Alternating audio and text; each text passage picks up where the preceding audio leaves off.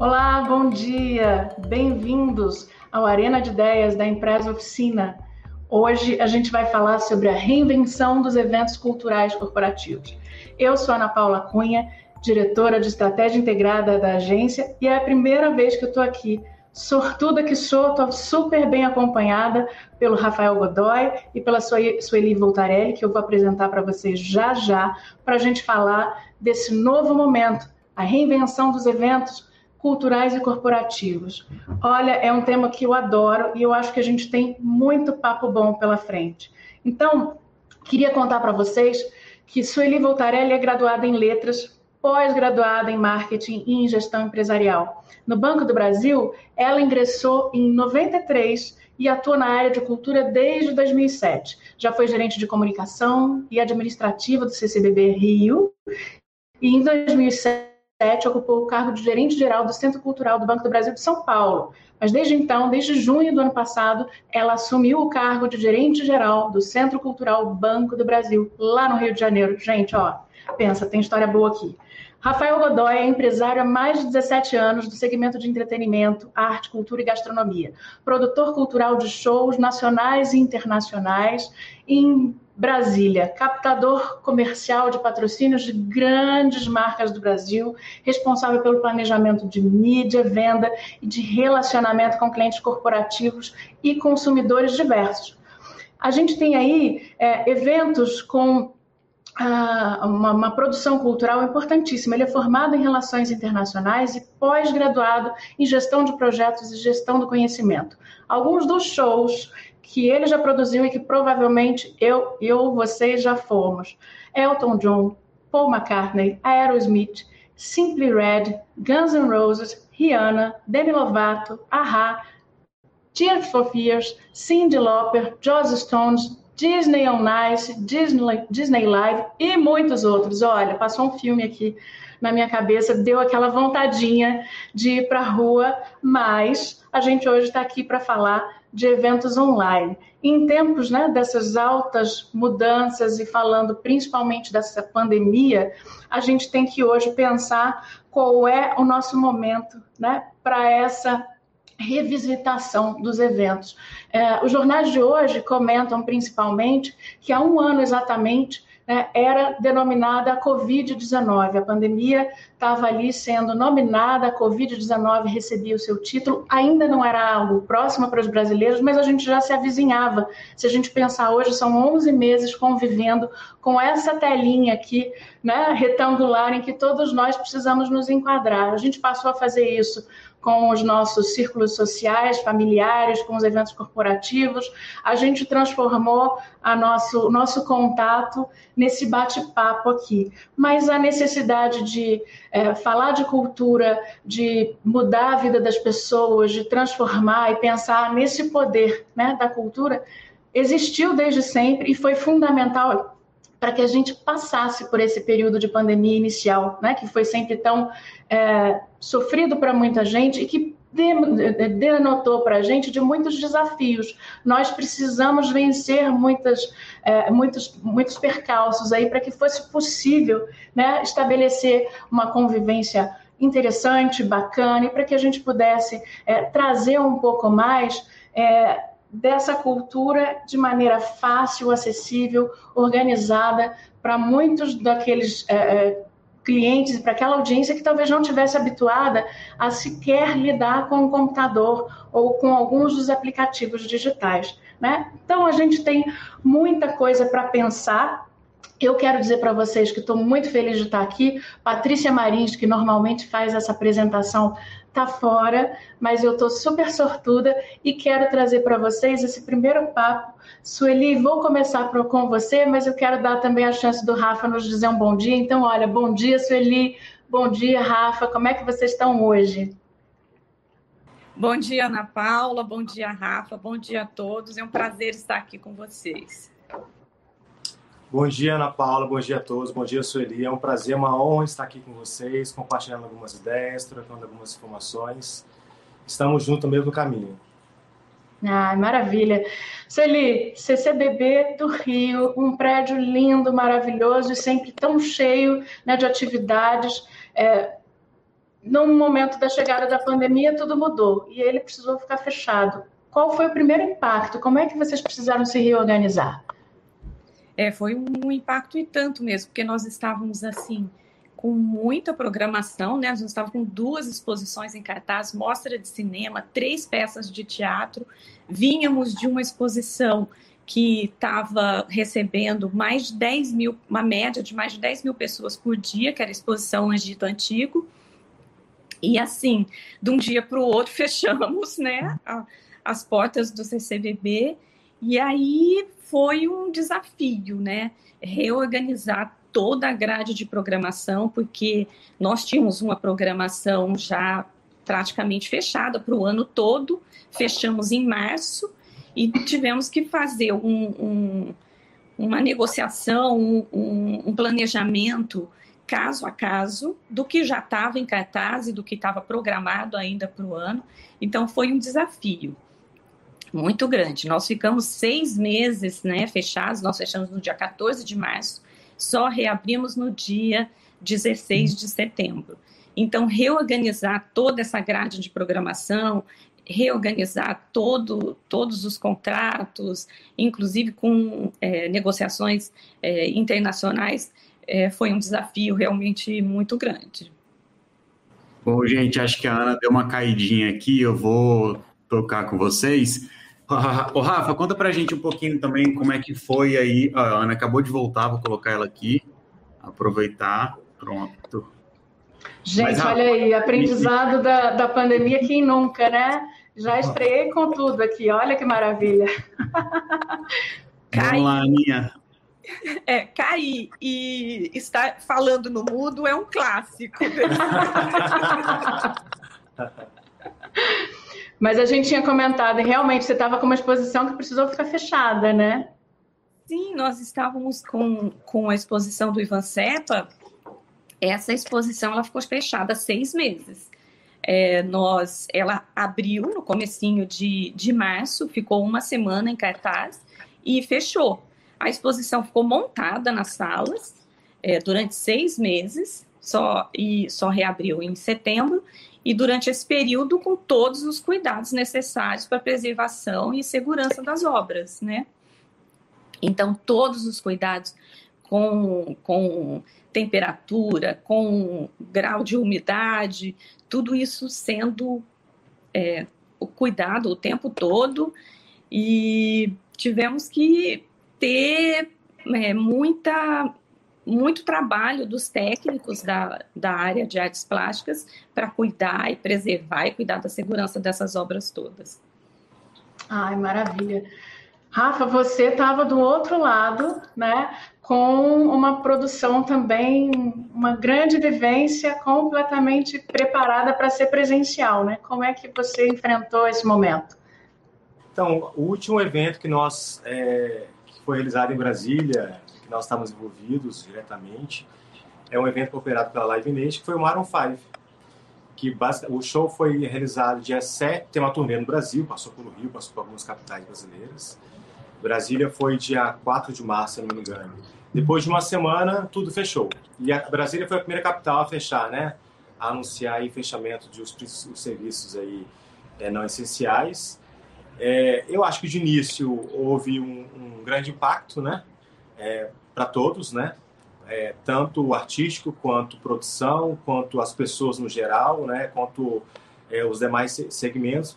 Pensava-se de que isso era um movimento, era uma uma onda, vamos dizer assim, é, um susto inicial, como qualquer grande onda, como qualquer grande problema de saúde mundial, que isso ia normalizar. E não, o pessoal não tinha uma, uma, uma uma real noção, né, quão grave era a situação e, obviamente, até hoje, né, os segmentos, os segmentos de, vamos falar, de grandes shows, né, eventos no sentido geral, né, é, que são realizados em vários espaços, então hoje é, ainda ainda não permitidos, vamos dizer assim, de operar, né, com alvarás para funcionamento por conta de pandemia. E acho que a grande mensagem, a grande palavra, a grande é, teaser, vamos dizer assim, né, Sueli e Ana, é o pensamento de reinvenção, de renovação, de ressignificação, quais novos canais né, é, de entretenimento para um público presencial ou não presencial, o que funciona, o que não funciona, o que, que é legal, o que não é legal. Isso para todos os lados, para quem está é, na frente do palco, que é o artista, né? O artista, é, não só o artista de música, como as demais expressões artísticas, culturais, como o, artista plástico, o escultor, enfim.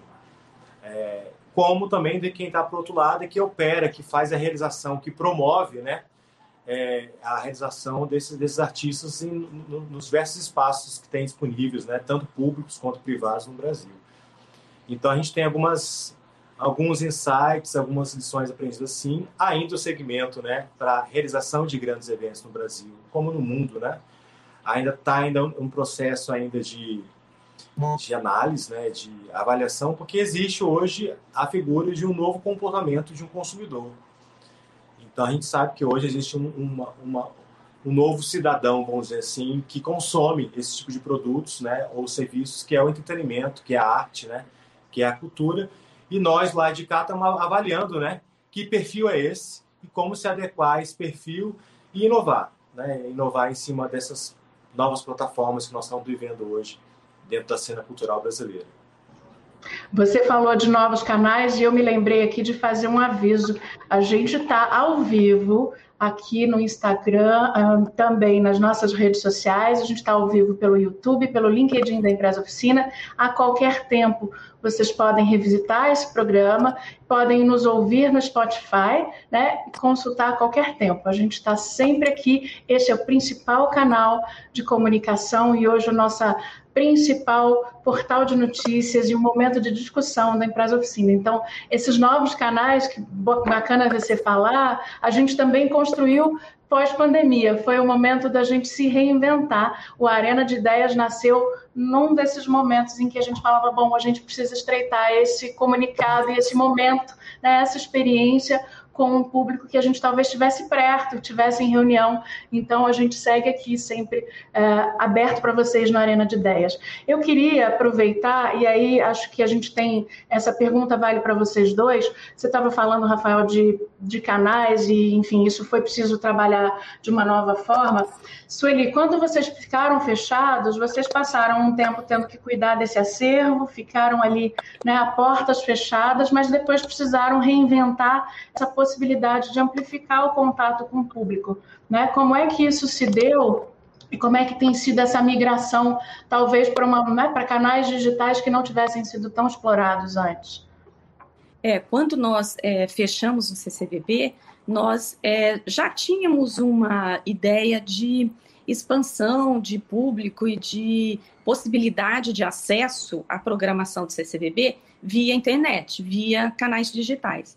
É, com a pandemia, isso se acelerou, né?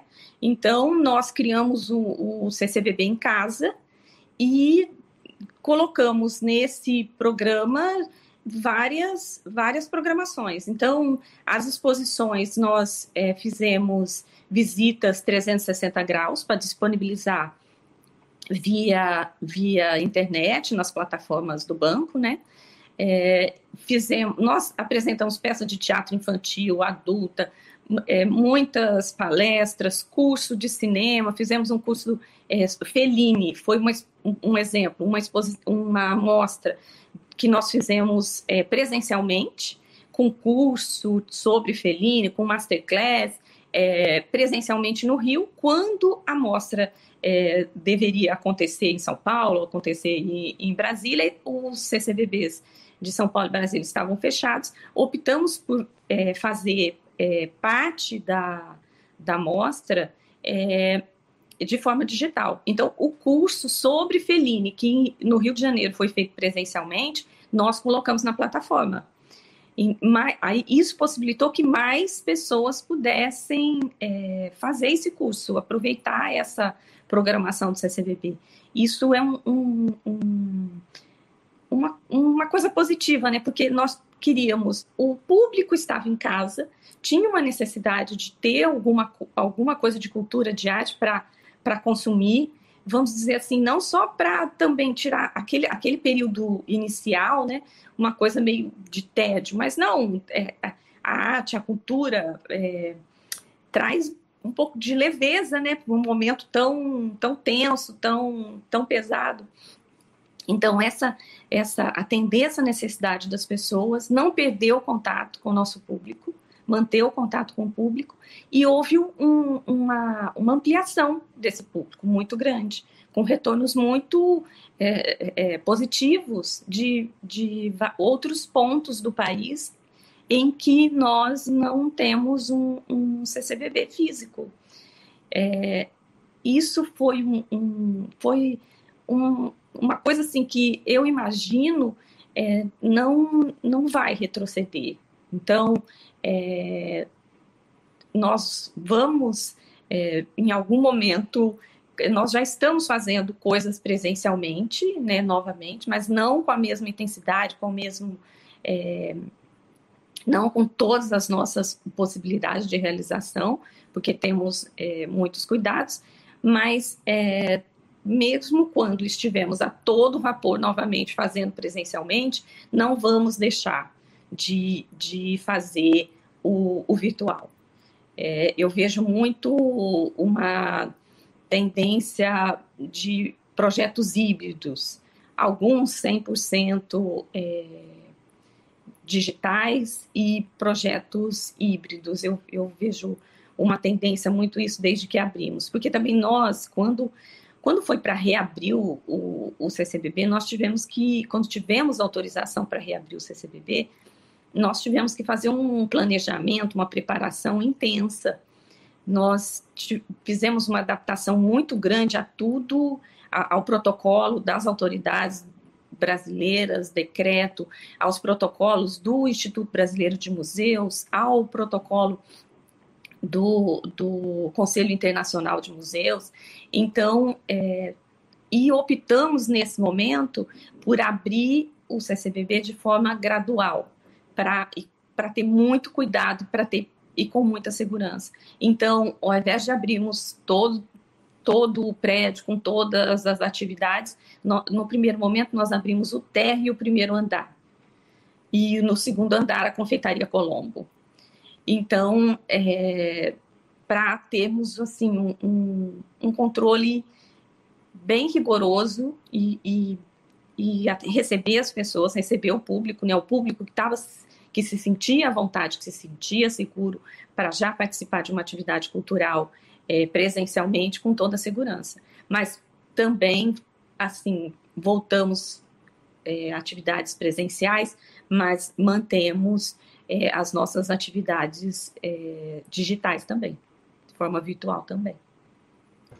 Rafa, para você, nessa fase, é, você tem aí uma longa estrada de produção né, de, de, shows, eventos corporativos, culturais.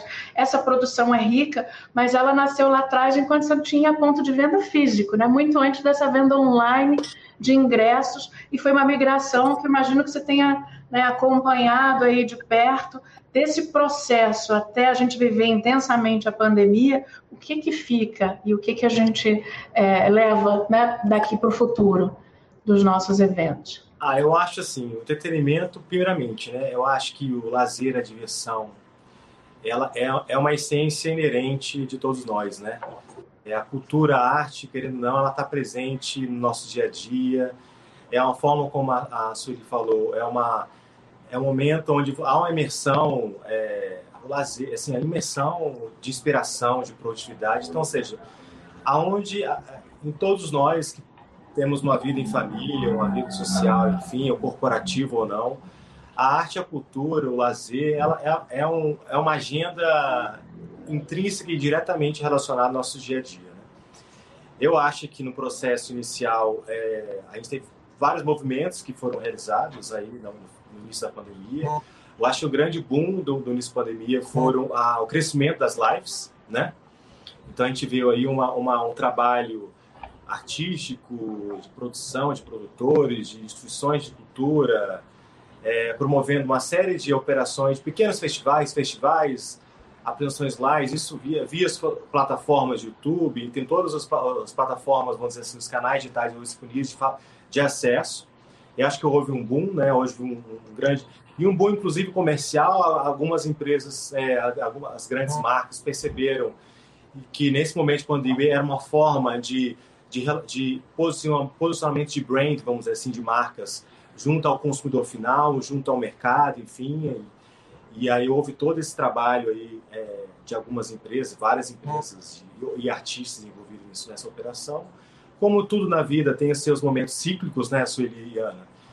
É, viu-se aí, a, as pessoas começaram a também a que ficar em casa em quarentena, chega uma hora que a gente também entra num tédio astral, não, não, é natural, né? A gente não aguenta mais ficar nas quatro paredes, no, nosso quadradinho, a gente quer fazer uma coisa e com limitações ainda de fazer coisas, né?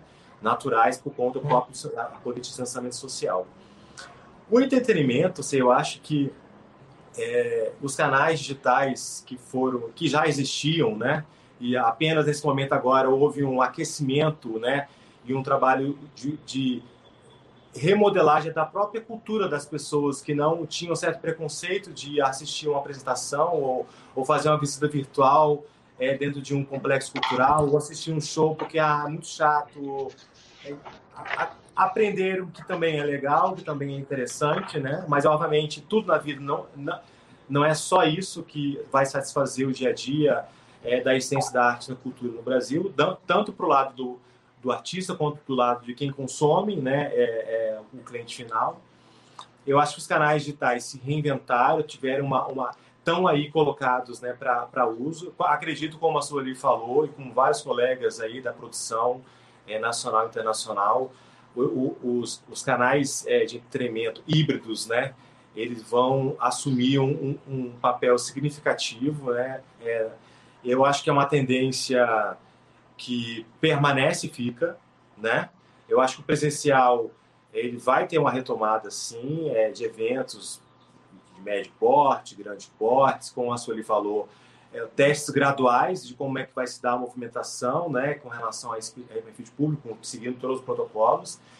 E eu acho que a coisa híbrida, ela veio para ficar, ou seja, a pessoa tem a opção de ir para ir para o espaço, ir para uma visitação presencial, ir para um show dentro de um complexo, dentro de um, de um, de um, de um espaço, e também, de repente, ter a opção de assistir ou presenciar aquele conteúdo, desde que seja exclusivo, né?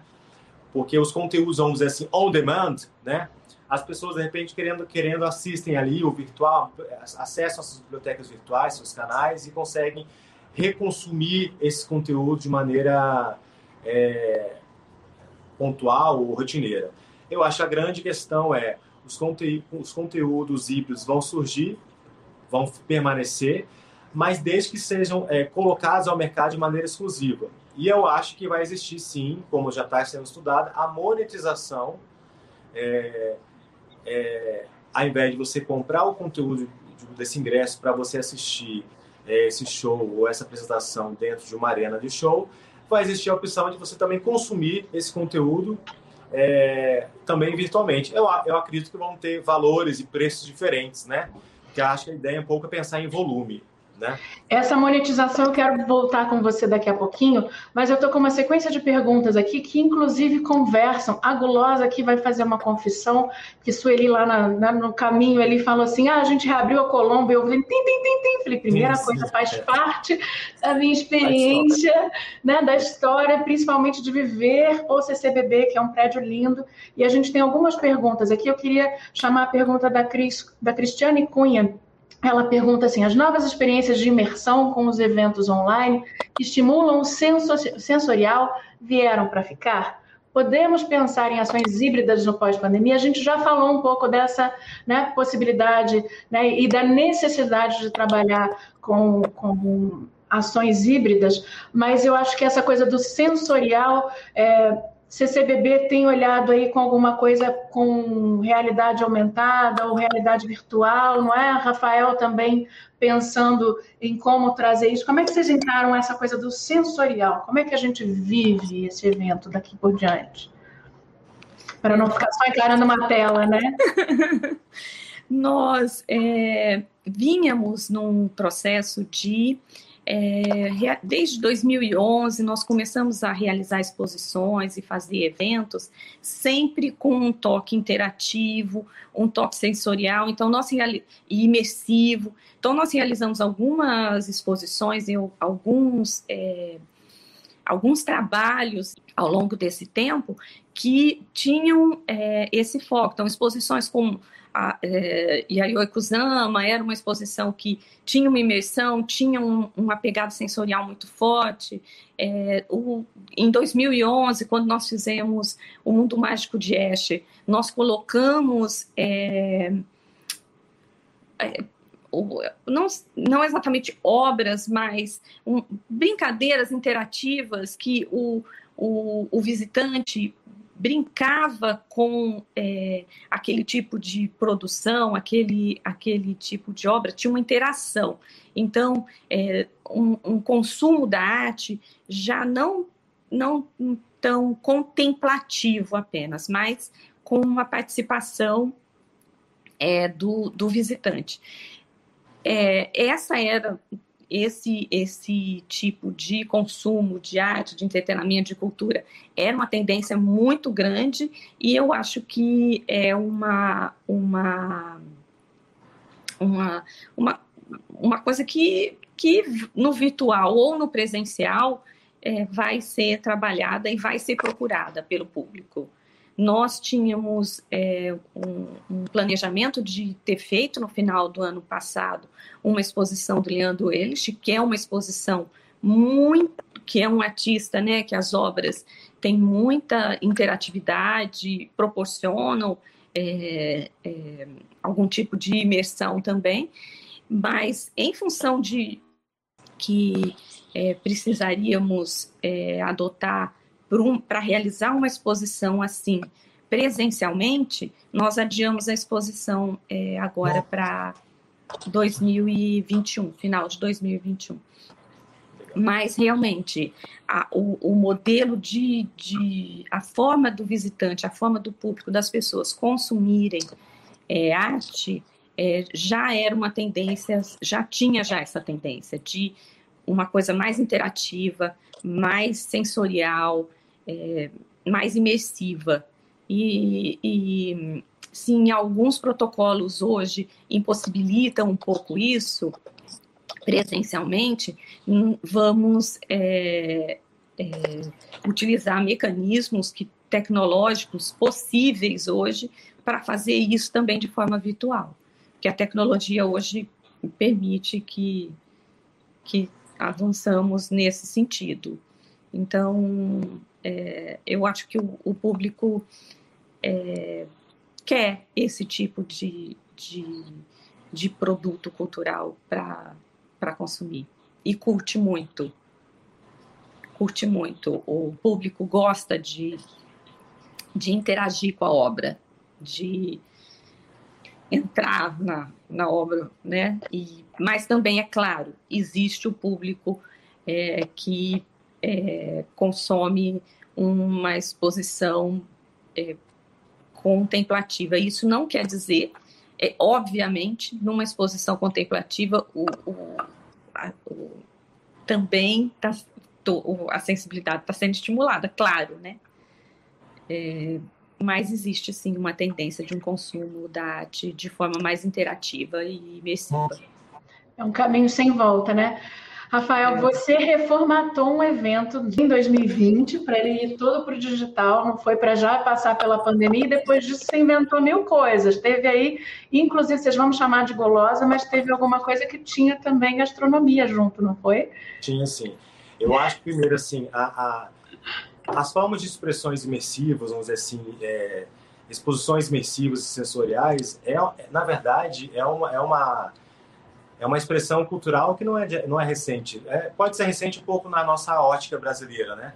Mas vamos falar assim, Europa, é, especialmente Europa, né? Isso ali é, tem realizado e acho que é uma tendência é, da própria da própria modernização da tecnologia e a, da digitalização, vamos dizer assim, é, da capacidade artística de maneira digital. Você consegue é, transfigurar, vamos dizer assim, ressignificar uma série de obras de artes, né? E dando esse caráter, vamos dizer assim, de, sensorial interativo com o público. Né? Aí vamos, ano, ano retrasado, realizamos, eu acho que foi 2019, 2018, uma experiência, acho que inclusive alguma passou no CCB do Rio, pelo que eu me engano, que é o Miso Me, foi uma experiência realizada pela Delarte, né? que é uma experiência basicamente já utilizando algumas ferramentas das redes digitais, da tecnologia, onde a pessoa entrava dentro de um, uma espécie de um túnel e lá ela mergulhava e, e entrava num grande mergulho da sua vida, das redes sociais e, e a rede social alimentava algumas experiências, algumas memórias, né? E aí depois disso fizemos, é, estamos agora em cartaz numa turnê de um projeto chamado EM Fusion, né?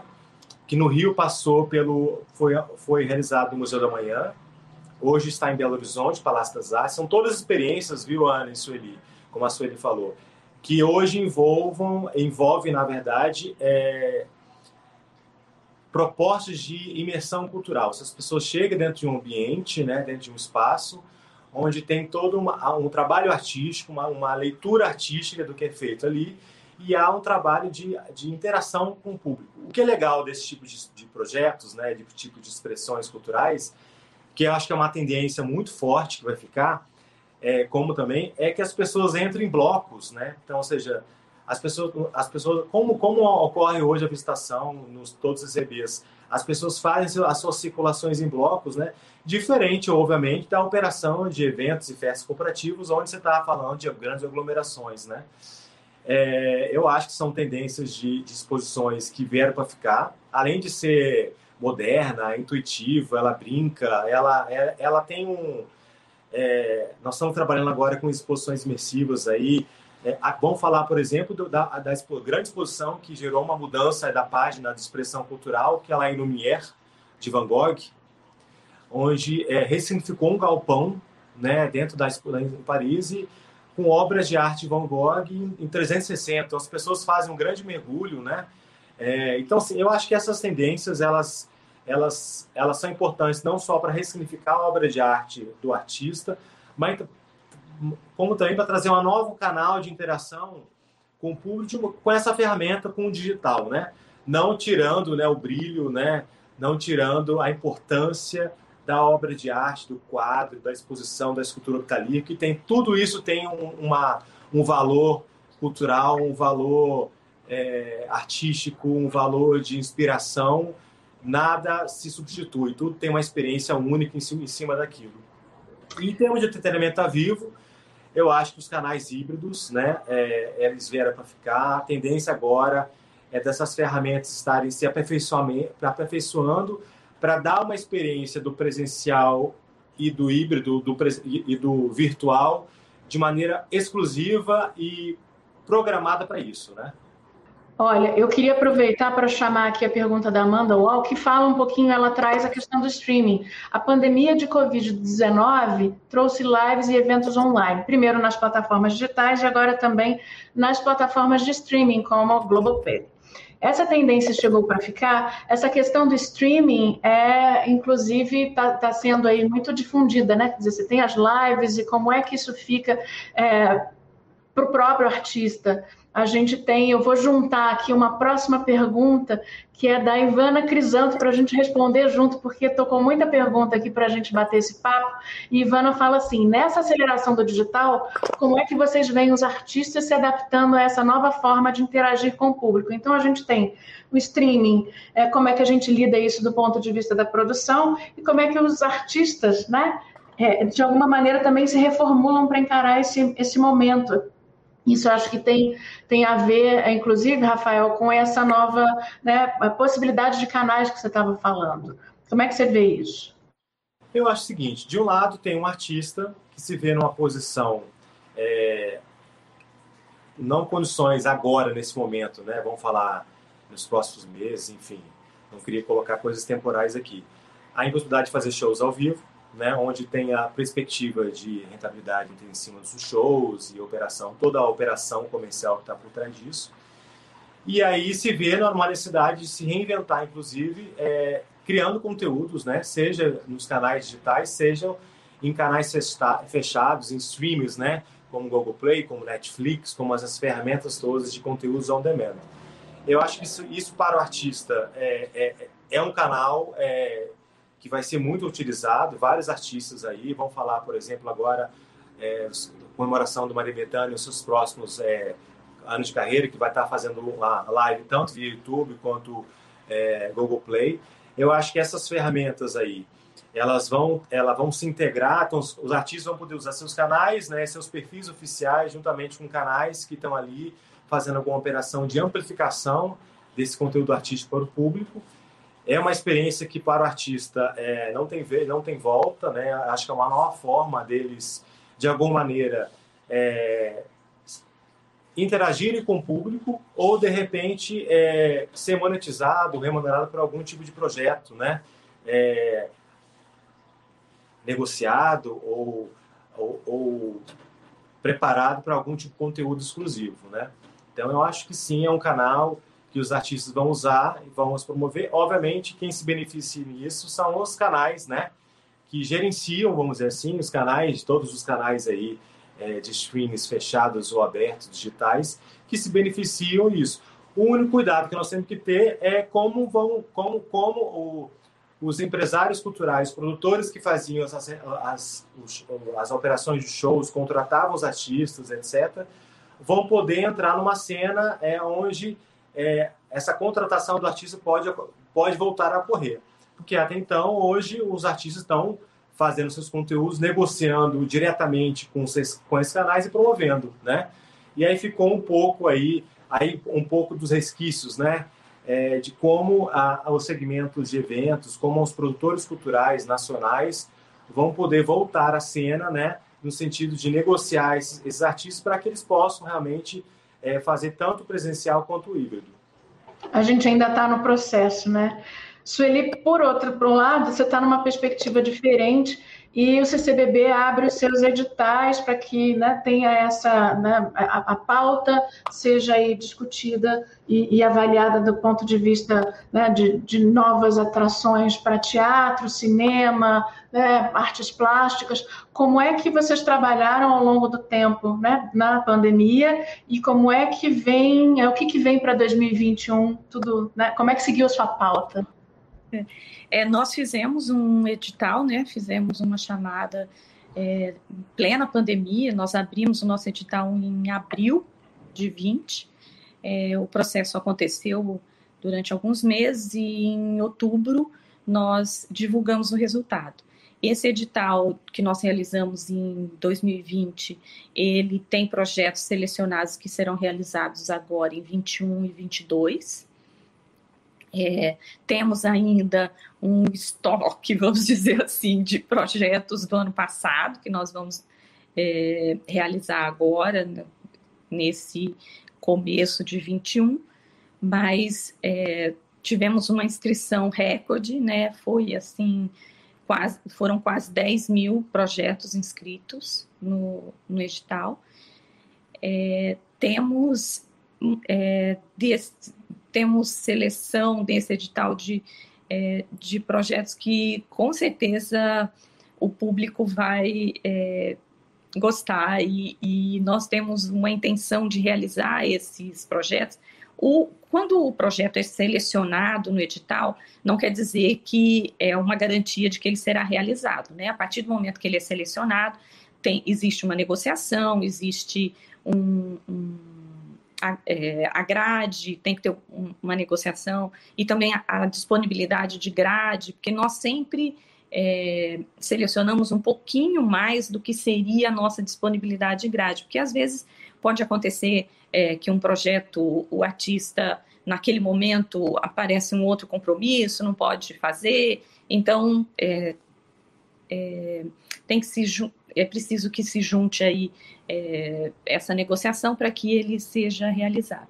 Mas nós temos intenção de realizar é, esses projetos, assim, já com algumas é, novidades, vamos dizer assim, mas acho que não cabe mais essa palavra novidade, não. Que, do, do que aprendemos, do que incorporamos nesse período de pandemia. Então, as nossas exposições é, a partir de agora, é nossa intenção sempre fazermos uma visita 360 graus, então é, é, vai ser sempre possível visitar a exposição presencialmente, mas também o público vai é, poder fazer uma visita virtual.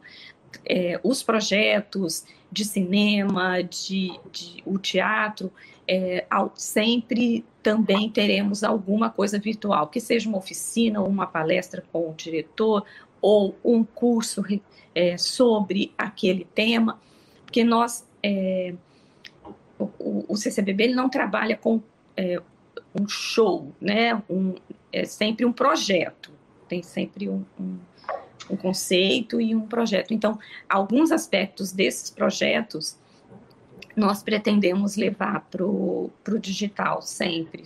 Nós vamos, é, isso foi um, um, aprendizado aí da, da pandemia que é, teve um resultado muito positivo, o público respondeu muito, muito, muito bem, e isso também é, vai ao encontro do, do da, da, de um dos, dos pilares, né, de um dos alicerces do CCBB, que é, é promover acesso à arte e à cultura.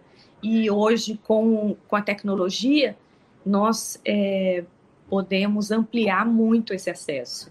Então, nós pretendemos usar bastante isso.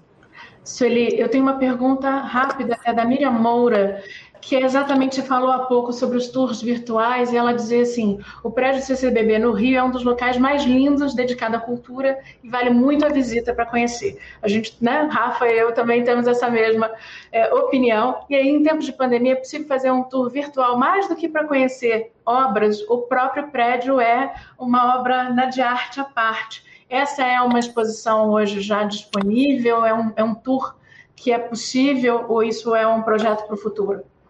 É, é possível visitar é, bem o prédio do CCBB no Google Arts.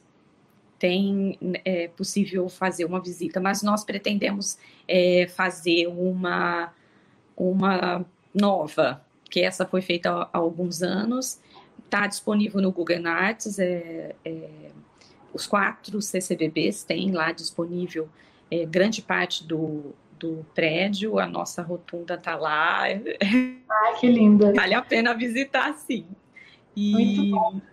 Isso. E nós, mas pretendemos fazer uma que envolva, porque a, a preservação, a manutenção de, dos prédios onde estão localizados os, os CCBB são todos prédios tombados, históricos, né? O de Brasília é um pouco mais moderno, mas é um prédio é, do Niemeyer, é um prédio tombado também. Então, é, faz, nós temos no nosso planejamento é, valor, ter, ter uma visita que valorize esse patrimônio, né? Porque é, que as pessoas possam visitar esse patrimônio, porque é um investimento é, muito grande do Banco do Brasil para preservar e manter esses prédios é, de conservar, restaurar. Então, e é bom que o maior número bom que a gente pode de pessoas visitar. aproveitem, né? Se não pode aproveitar presencialmente, que aproveite é, virtualmente. É, falando nisso, a gente falava de todas essas é, é, esses cuidados, né, essa preparação para o evento. E nessa visitação me lembrei aqui do universo corporativo, que aí acho que o Rafael também atua mais. A gente na empresa oficina, o ano passado, teve alguns bons desafios e isso acabou virando uma sequência de, de webinars com os nossos clientes. Foram mais de 50 ao longo de todo o ano. E um grande desafio que foi o Prêmio Congresso em Foco, que era um prêmio originalmente entregue né, a, a parlamentares numa cerimônia de pelo menos duas horas e meia e um grande evento presencial, com coquetel, jantar, tinha ali uma experiência também, a gente precisou traduzir isso é, num outro momento, é, numa, numa cerimônia que precisava caber em uma hora, né, estar no digital, com 30 entradas de parlamentares e autoridades, 30 pessoas trabalhando né, na back-office para fazer o evento acontecer e 30 pessoas no dia né, desse grande programa que foi ao ar.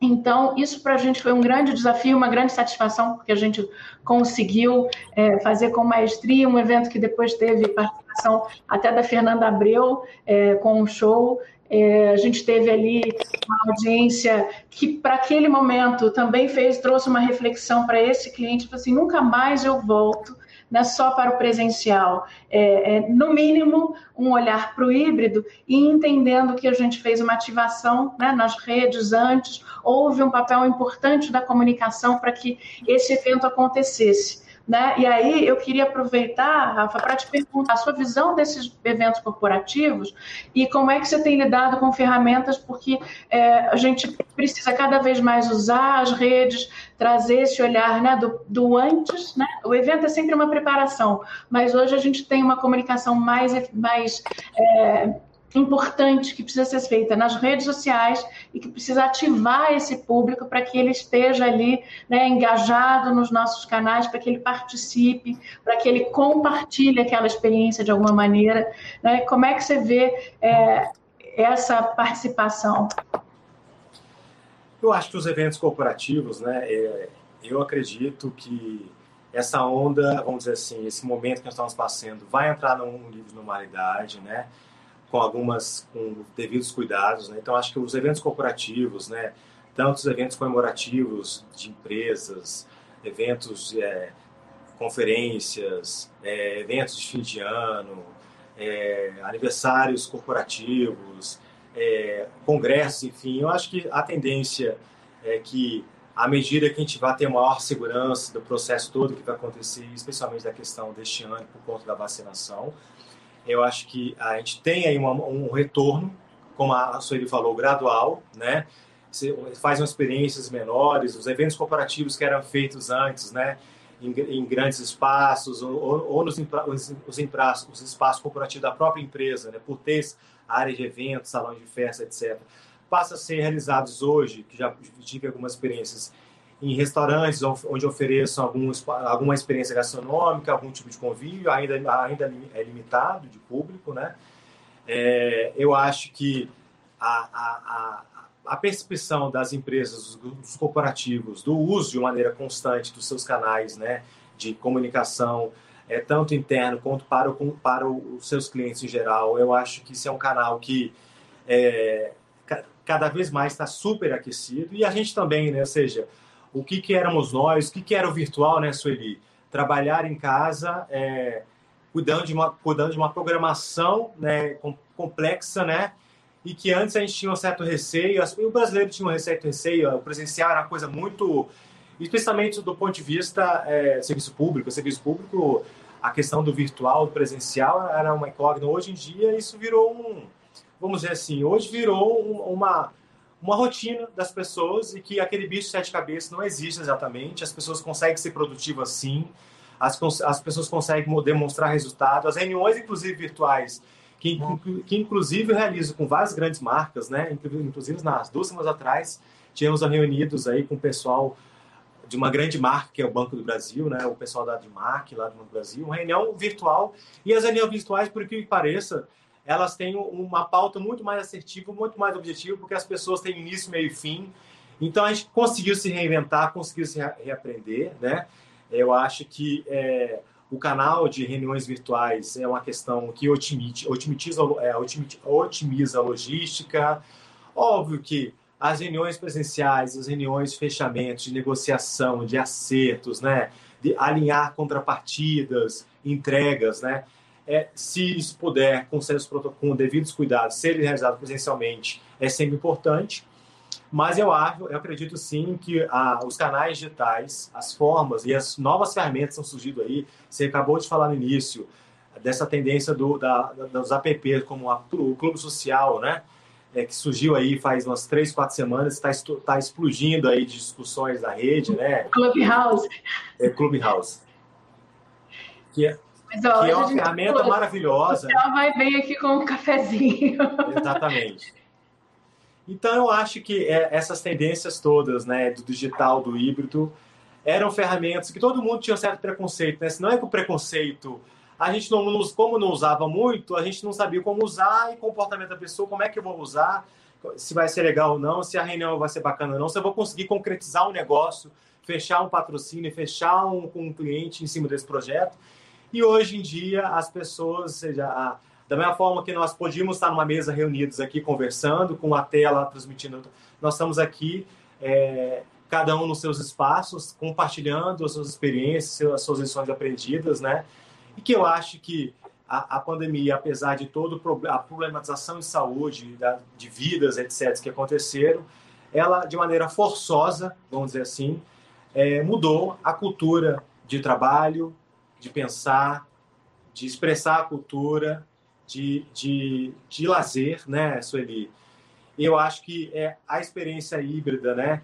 Não tirando o presencial, porque a experiência presencial também tem um brilho, né? Tem um impacto, né?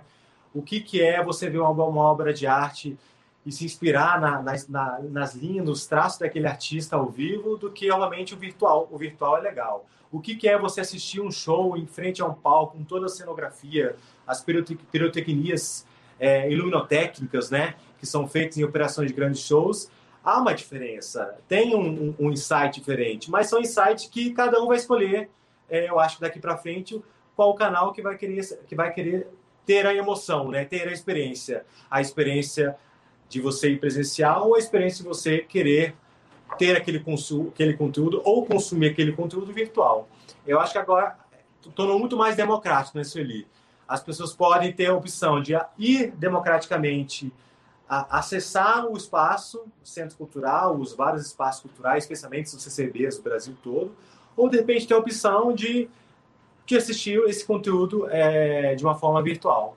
Eu acho que democratizou, amplificou né, é, o acesso às várias expressões e à cultura no Brasil. Óbvio que eu acho que a tendência, a minha defesa é que a tendência do híbrido, né, e dos surgimentos, não só das ferramentas que estão, estão surgindo agora, ferramentas de redes sociais, de interação, de streaming, né? É, não só os canais que hoje até tem, conhece, mas ferramentas de streaming que vão, é, obviamente, a, os canais de streaming hoje vão querer é, encontrar alguma forma de monetização, né?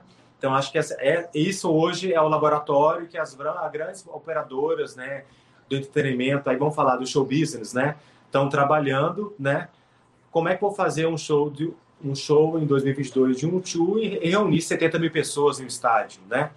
Então eu acho que a experiência do reunir uma quantidade de pessoas sim e como eu consigo aumentar a quantidade de pessoas na rede, né? Cobrando de repente um ticket é, acessível, barato. Então acho que a ideia eles estão pensando muito no volume, vamos dizer assim, dessa modernização. Valores baratos para quem quiser comprar virtual desde que esse conteúdo seja feito exclusivo, proprietário para aquela experiência. Okay. E aí, do lado, tem marcas, né? Hoje as marcas estão estudando, né? Marcas como o Segmento Financeiro do Banco do Brasil, ou várias outras marcas, estão hoje fazendo um estudo da onde a, a, a marca gera a melhor experiência com o consumidor final, com o seu cliente. Então, as marcas todas né, estão trabalhando de maneira estratégica, agressiva, aonde investir em patrocínios culturais, que projetos culturais é, novos tem, podem trazer uma, uma, a melhor interação e aproximação dos meus produtos ou da minha marca com o cliente que está do outro lado da tela. Rafa, quando a gente gosta de evento e da produção cultural e de promo né, da promoção dessa cultura, né, Brasil afora, mundo afora, tem uma palavra que você usou que eu adorei, que é brilho, né? E a gente está aqui falando, o assunto é tão é, encantador que eu acho que a gente teria papo aqui para muitas horas. Não vamos ter esse tempo, mas eu quero, antes da gente se despedir, botar uma, um assunto polêmico aqui para a gente falar rapidinho, que é carnaval. Estamos aí no primeiro carnaval né, no Brasil, que é para ser um evento online, é uma reinvenção desse grande evento, tanto né, do ponto de vista da promoção, os CCBBs, de maneira geral, costumavam sempre ali oferecer né, alternativas importantes e interessantíssimas para o carnaval. O que, que a gente pode esperar dessa temporada aqui, né, tão carinhosa, né, de tanto amor que a gente tem né, no Brasil por ela? O que, que, que vocês esperam desse carnaval? Vou começar aí com a Sueli. É, é, o CCBB Rio, normalmente, é, durante o carnaval, ficava fechado no passado, né? É, depois, no começo dos anos 2000, passamos a abrir o CCBB é, sábado e domingo de carnaval e ficando fechado segunda e terça de carnaval. É, esse ano nós vamos é, abrir o CCBB é, normalmente no, na segunda e na quarta-feira. Só ficaremos fechados na terça, que é o dia realmente que o prédio fica normalmente fechado para manutenção.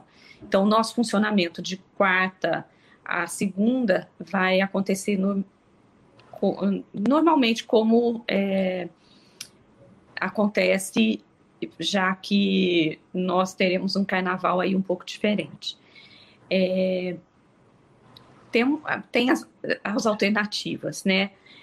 É, nada substitui é, a, a, experiência do bloco, nada substitui a experiência é, aqui no Rio do, do Sambódromo, mas é, o momento exige aí um pouco de paciência, um pouquinho de resiliência, né? Então, o CCBB está abrindo é, e vai oferecer programação durante o, o período de carnaval, é, pensando de, é, e dentro da perspectiva de que é, tem alter, uma alternativa para é, para se distrair, uma alternativa para para ter um contato com cultura, uma alternativa de entretenimento, de conhecimento.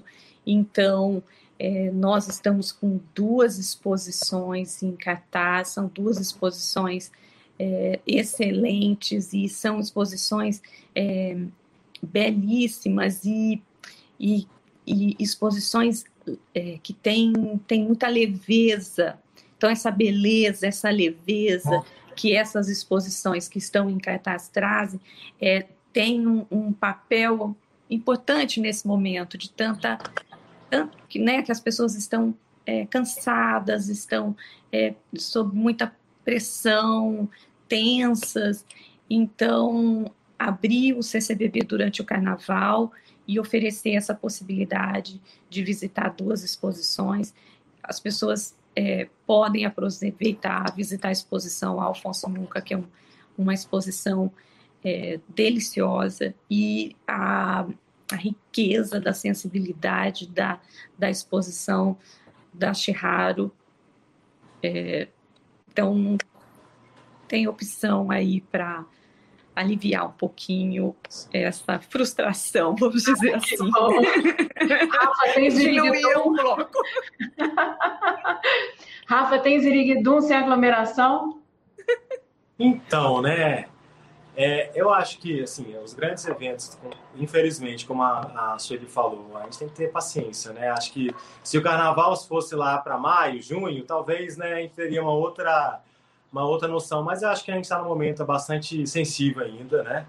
É, não adianta a, os entes públicos promoverem, etc., porque vai, pode gerar problemas maiores. A gente sabe que existe uma questão... É, específica com relação a, a condicionamento em UTIs hospital, etc. Enfim, mas é carnaval. Eu acho que carnaval a pessoa tem vários artistas hoje aí que estão fazendo opções aí com uma de maneira única, né? Ivete e Cláudia Leite se reúnem agora de maneira única, exclusiva para fazer a, a, sua live de carnaval. As ferramentas aí de streams e, e folias, vamos dizer assim, né? Elas vão estar disponíveis. Os grandes artistas que trabalham, que antes tinham as suas as suas folias e, e trio elétricos rodando a cidade em várias capitais do país estão se utilizando das ferramentas, que eu acho que é, é o canal, é a alternativa que a gente tem hoje, né? Não digo que a moçada hoje vai, é, vai ficar em casa, enfim, enfim, esses grupos de, de carnaval de rua, enfim, essas coisas. É, a, a, a, juventude é, é, a, gente, é difícil segurar, né? A gente sabe disso, né? Então, mas é, institucionalmente falando, eu acho que aguentar um pouco paciência, a, a esperança que 2022, né, tudo que a gente não conseguiu empreender e realizar, especialmente com o maior evento cultural mundial, que é o Carnaval brasileiro, né, se realize com grande ostentação para 2022. A gente tem que esperar no momento, acho que a, experiência é essa, né? Quem tiver alguma opção de encontrar de maneira muito reservada em grupinhos, tudo bem, faça a sua opção, entendendo que é a opção de cada um, né? E quem quiser fazer essas folias, vão ter os artistas que vão estar fazendo as suas, as suas lives, utilizando os seus canais de stream para fazer as suas folias de carnaval. Ivete Cláudia Leite está aí com um, projeto único, inclusive com grandes marcas que estão por trás promovendo isso. É uma forma, é um canal. Mesmo dia que tem Maria Bethânia também, Maria né? Bethânia, tem muita boa por aí. Tem um conteúdo bastante concorrido de cultural aí, de, de folia, né, Sueli? Que as pessoas quiserem ter a sua, a sua imersão um pouco mais é, mais sensitiva, tem o próprio CCBs. Aqui em Brasília está tendo uma exposição maravilhosa, que é, é Segredos do Egito, né? CCB de Brasília, muito legal. Concorridíssima. Concorridíssima. Eu fui tentar pegar um ingresso, não consegui, porque acabou em segundos, né? Significa o sucesso, oh. significa a aceitação do público, o interesse do público, esse prestígio de movimentação artística.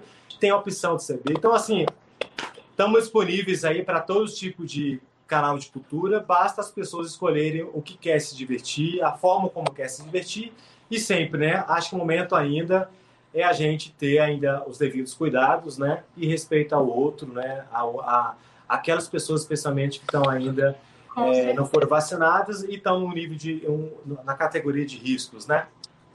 Isso tudo vai passar, isso tudo vai passar. Você disse tudo, mas eu vou dizer o seguinte: Ó, oh, que peninha, porque esse papo tá bom demais, mas a gente precisa Exato. encerrar. Já passamos aqui uns minutinhos. Eu queria pedir, Sueli e Rafael, que dessem aí a mensagem de vocês em um minutinho para o futuro. Né? A gente está falando de reinvenção de eventos. Esse futuro de eventos, o que, que vocês enxergam? Em uma mensagem rapidinha. Gente, evento é. híbrido. Nós estamos com eventos. Vamos, o futuro é evento presencial, evento virtual as pessoas vão poder consumir ou adquirir, comercializar isso, tanto o artista quanto o consumidor final. Então, acho que a cultura ampliou, a expressão artística do digital presencial se ampliou, o futuro é esse, e acho que democratizou, né? E com a esperança de que tudo isso vai passar, nós vamos voltar a uma normalidade, vamos ter momentos, e com novas ferramentas que estão disponíveis para a gente consumir, se divertir e apreciar a arte, né? Sueli. Olha, eu também vejo é, dessa forma como o Rafael, né? A tendência são eventos híbridos e o, o consumidor, o público, vai escolher como ele quer aquele produto, como ele quer consumir aquele produto. Ou ele vai consumir presencialmente, virtualmente. É, e acho que a tendência é essa. Quem é, também é, as opções de. Eu, é, Rafael falou alguns exemplos de opção de carnaval virtual. É, temos também as opções CCBB em casa, quem quiser consumir outro tipo de, de produto cultural, né? Porque tem um público assim que foge um pouquinho da folia, então mesmo no, no virtual foge um pouquinho da, da folia, está disponível lá a a programação, aproveitem. É, mas o, o, futuro é híbrido. Vai chegar esse momento que nós vamos nos aglomerar, vamos ficar lá todos juntinhos dentro. E, e vai chegar, temos essa esperança e vamos é, ter um pouquinho de paciência e que, que vai dar certo e vamos chegar nisso. Eu quero agradecer o convite para participar desse encontro. Fiquei muito, muito feliz, muito honrada Obrigada a vocês, obrigada ao público que está no, nos assistindo. Muito obrigada mesmo. Eu obrigado, quero agradecer. Obrigado, Ana. Desculpe aí.